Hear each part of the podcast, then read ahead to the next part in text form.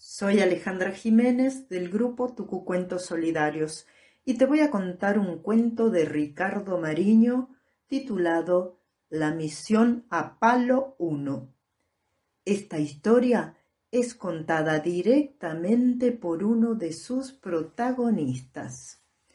Y hacía dos años que mi socio y yo andábamos de mala racha, y eso que éramos un dúo perfecto. Él, un sapo forzudo y emprendedor, y yo un gusano mundano, ingenioso y además simpático, che. Y no conseguíamos dar con un trabajo exitoso hasta que se nos ocurrió abrir un negocio. Consultorio general. Solucionamos cualquier problema.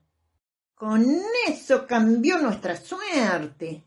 La oficina la instalamos en el mismo baldío donde vivíamos, en una lata de aceite. Clavamos el cartel y nos pusimos a esperar.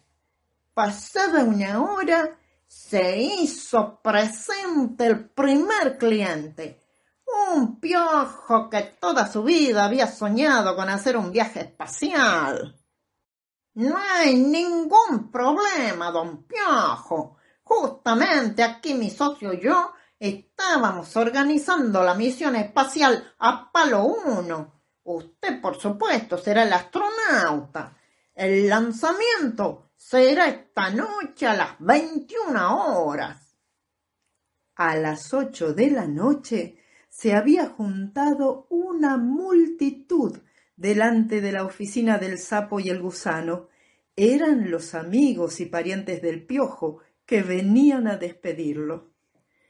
Usted sabe que el piojo se había puesto una camiseta que decía NASA. Y sí, por si me cruzo con seres de otro planeta, ¿vio? Ah, sí, por supuesto. Muy bien, don Piojo. Antes de empezar con los preparativos del lanzamiento, le cobre los gastos del viaje y nuestros honorarios, por supuesto. Un dineral. ¿Cómo puede un piojo juntar tanto dinero, digo yo? Fácil. Hice una comisión pro viaje espacial y organicé una rifa. Ah, muy inteligente, don Piojo. Cuando ya estaba todo listo, usted va a creer, llegaron los de la voz del baldío único medio de prensa que cubrió el evento, con reportajes al piojo y a nosotros. Un hecho sin precedentes aquí en el barrio Tachito, decía el periodista con importancia. Al fin llegó la hora.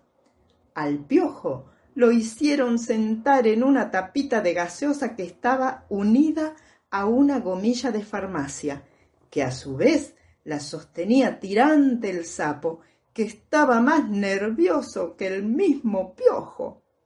Sí, estaba muy nervioso mi socio, pero no sé de qué se preocupaba. Si nos estaban ayudando en los preparativos, dos entusiastas sapitos jóvenes deseosos de adquirir experiencia en lanzamientos espaciales.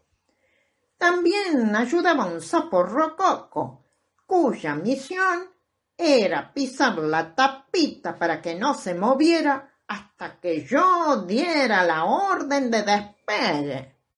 Todo estaba dispuesto.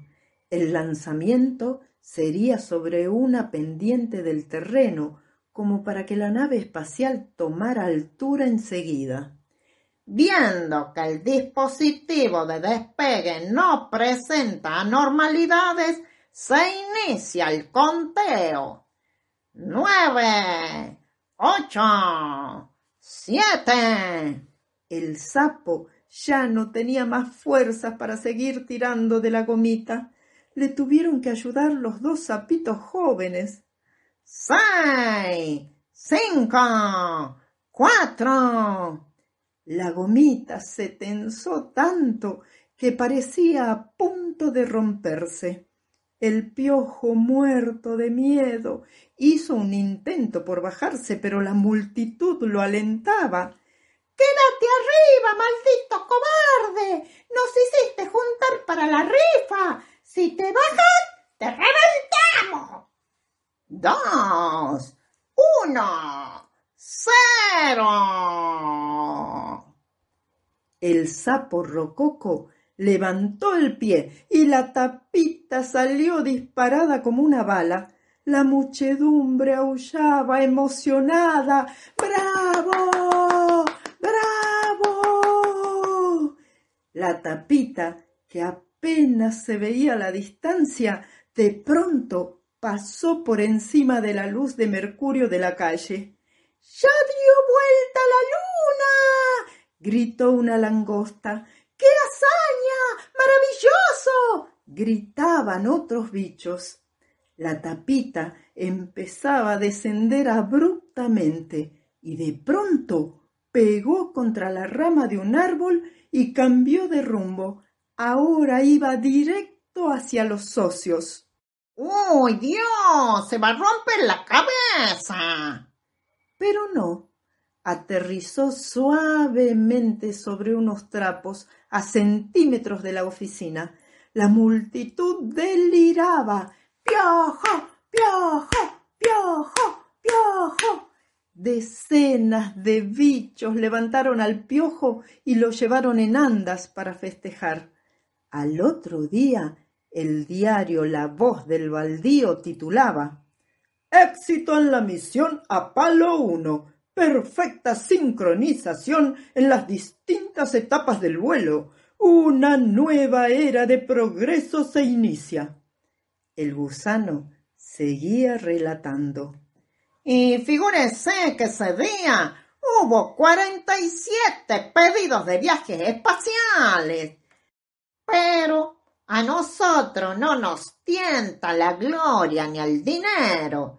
Mi socio y yo le vendimos la empresa a los dos sapitos jóvenes y nos marchamos de ahí.